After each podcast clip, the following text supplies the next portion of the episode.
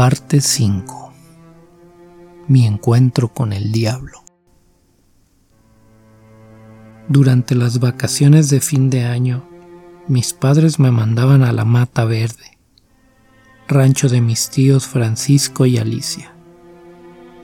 Yo solía ayudarlos con las cuentas y también me ocupaba de traer agua del río, pues en ese lugar no había pozos. Para llegar al rancho era necesario tomar el ferrocarril hasta Rodríguez Clara y de allí abordar un camión de redilas que salía una vez por semana y pasaba por el lugar. A mí me gustaba viajar en la canastilla del camión. De esta forma sentía el aire en el rostro y podía ver los campos sembrados de maíz, ajonjolí, frijol y jitomate. Mi tío Francisco había participado en la revolución. Un día me mostró una foto vieja en la que aparecía con uniforme militar. Me contó que llegó a ser capitán. Lo que nunca me dijo era lo que se rumoraba por el pueblo y lo que mi padre me contó, que antes de casarse era famoso por espiar a las muchachas que iban a lavar al río y que se las robaba para llevárselas al monte. Las personas del pueblo lo conocían como el tigre y no lo querían. Su fama de robamujeres, junto con otras cosas que nunca supe, le habían ganado muchos enemigos. En la mata verde había algunos sujetos que querían matarlo, es por eso que mi tío Francisco siempre llevaba su pistola al cinto y solamente salía al campo montado en su caballo rucio. Era un animal muy especial y muy apreciado por él. Dicho aprecio era bien correspondido por el caballo, el cual parecía tener un sexto sentido que le permitía advertir el peligro. Mi tío Francisco recordaba que el rucio lo había salvado de varias emboscadas, o como se acostumbraba decir por allá, acechaderos. Cuando advertía algún peligro, el rucio se detenía a mitad de camino y con las orejas echadas hacia atrás comenzaba a bufar. Entonces mi tío Francisco daba la vuelta y tomaba otro camino. Cuando acompañaba a mi tío Francisco a la milpa, siempre me hacía cargar una escopeta y un morralito de piel lleno de cartuchos. Salíamos por la mañana. Él montaba su querido rucio y yo iba tras él a lomos de un caballito pinto. Una tarde como cualquiera, mientras la cosechadora mecánica trabajaba en medio de un gran estruendo y yo anotaba en una libreta los costales de maíz que los trabajadores iban llenando, el rucio y el pinto se soltaron y comenzaron a ir detrás de la máquina comiéndose las mazorcas que había tiradas por allí. Mi tío no fue por ellos. Estaban de buen humor y los dejó comer hasta que los animales se hartaron y fueron a echarse bajo un árbol de chico zapote. Cuando regresábamos de la milpa, mi tío Francisco me dijo que, terminando de cenar, me fuera con los caballos al río, pues temía que les diera un torzón. Así le llamamos al dolor que sufren los animales cuando han comido mucho maíz sin beber agua. En cuanto llegamos a la casa, guardamos a los caballos en el granero y nos metimos en la cocina. La cocina de mi tía, tal como la recuerdo, tenía un fogón de piedra donde ponía la leña. Ella misma la juntaba y la prendía con ayuda de un soplador. Enseguida salía una llamita diminuta que iba coloreando la madera hasta que emergían las flamas desde dentro, moviéndose para todos lados, alegres y siguiendo la dirección que les imponía el soplador. Encima de ellas, mi tía Alicia ponía un comal manchado de carbón. Allí dejaba caer la masa en forma de grandes tortillas que había hecho previamente con las manos. Mi tío y yo nos sentamos a la mesa de inmediato mi tía Alicia nos acercó un plato lleno de frijoles negros. En medio de nosotros puso un canasto con tortillas recién hechas, un molcajete lleno de salsa verde y un plato con trozos de carne seca que mi tío traía de Rodríguez Clara. Cenamos. todavía pasó un rato hasta que se me bajó la comida. A eso de las nueve de la noche mi tío me recordó que debía ir al río con los animales. Al salir, en el cielo se veía una luna menguante que apenas alumbraba el camino. Monté al rucio y llevé al pinto sujeto con una cuerda. Como es de suponerse, yo estaba un poco nervioso. Ya era de noche, y aunque conocía de memoria el camino hacia el río, había una parte que me provocaba temor. Era un tramo muy empinado donde la selva se hacía más espesa, tanto que los rayos del sol no pasaban. Era como encontrarse en un largo túnel. La tupida vegetación impedía que pasaran los rayos del sol, lo cual le daba al ambiente un aire bastante sombrío.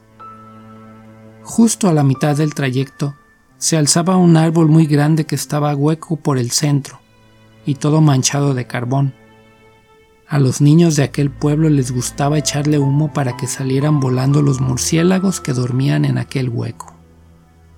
Por la noche, la presencia de ese árbol me asustaba.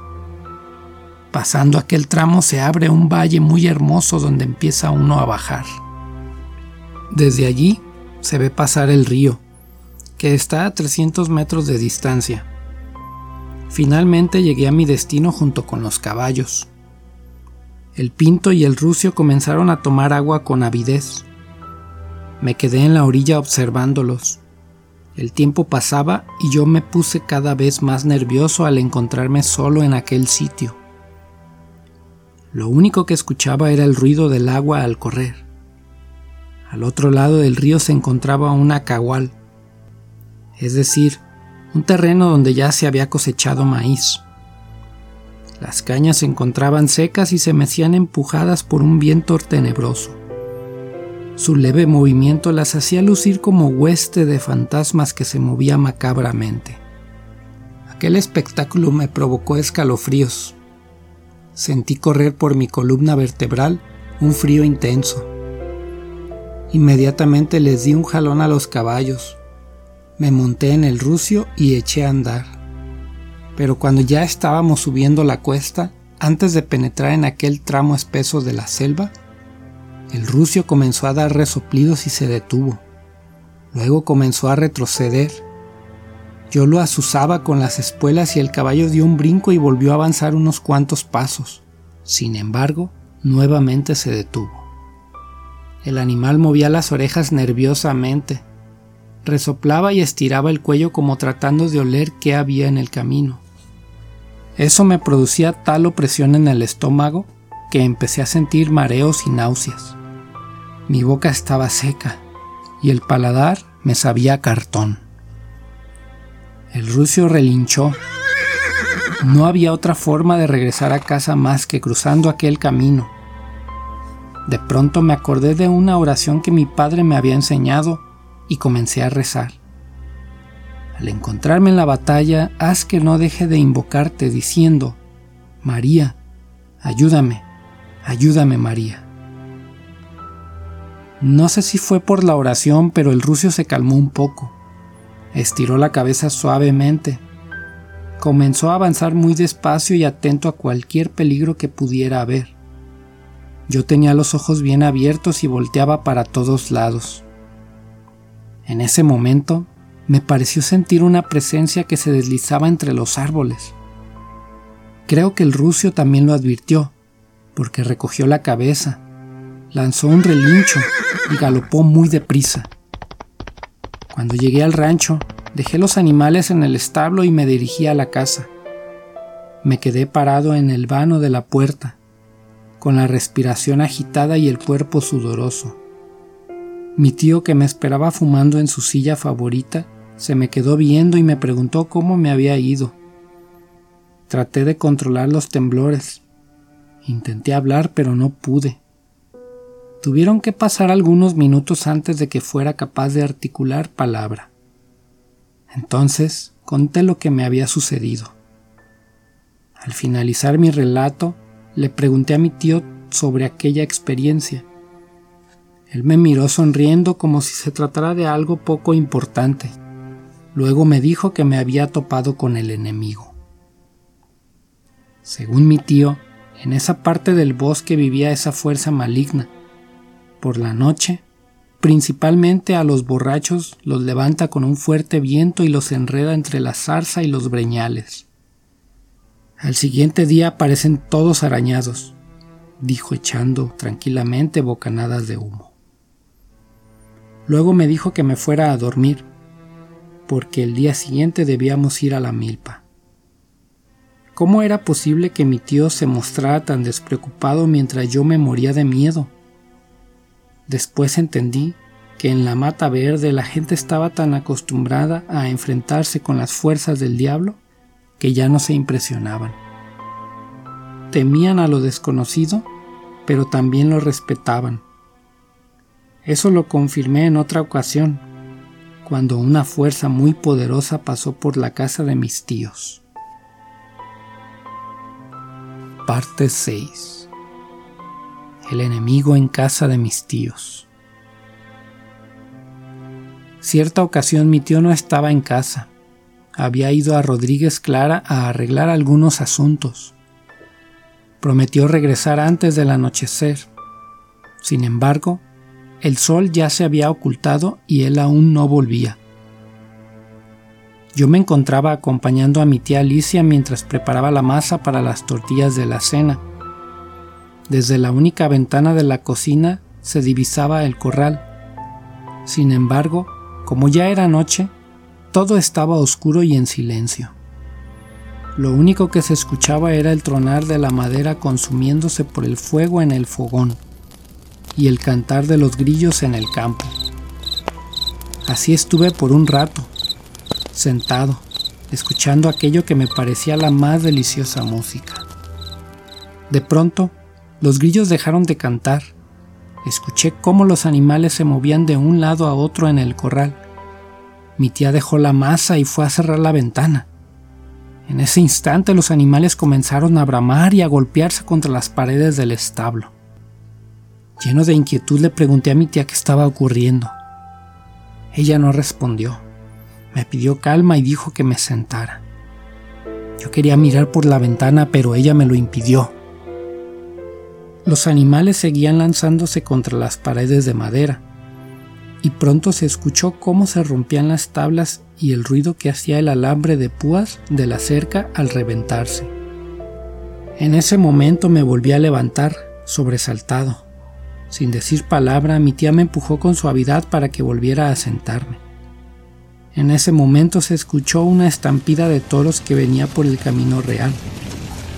Una nube de polvo se coló por entre las rendijas de las paredes de madera, y cuando ya no se escuchó más el paso de los animales, comenzó a oírse por el mismo camino un ruido como si alguien estuviera arrastrando un animal muerto sobre las piedras.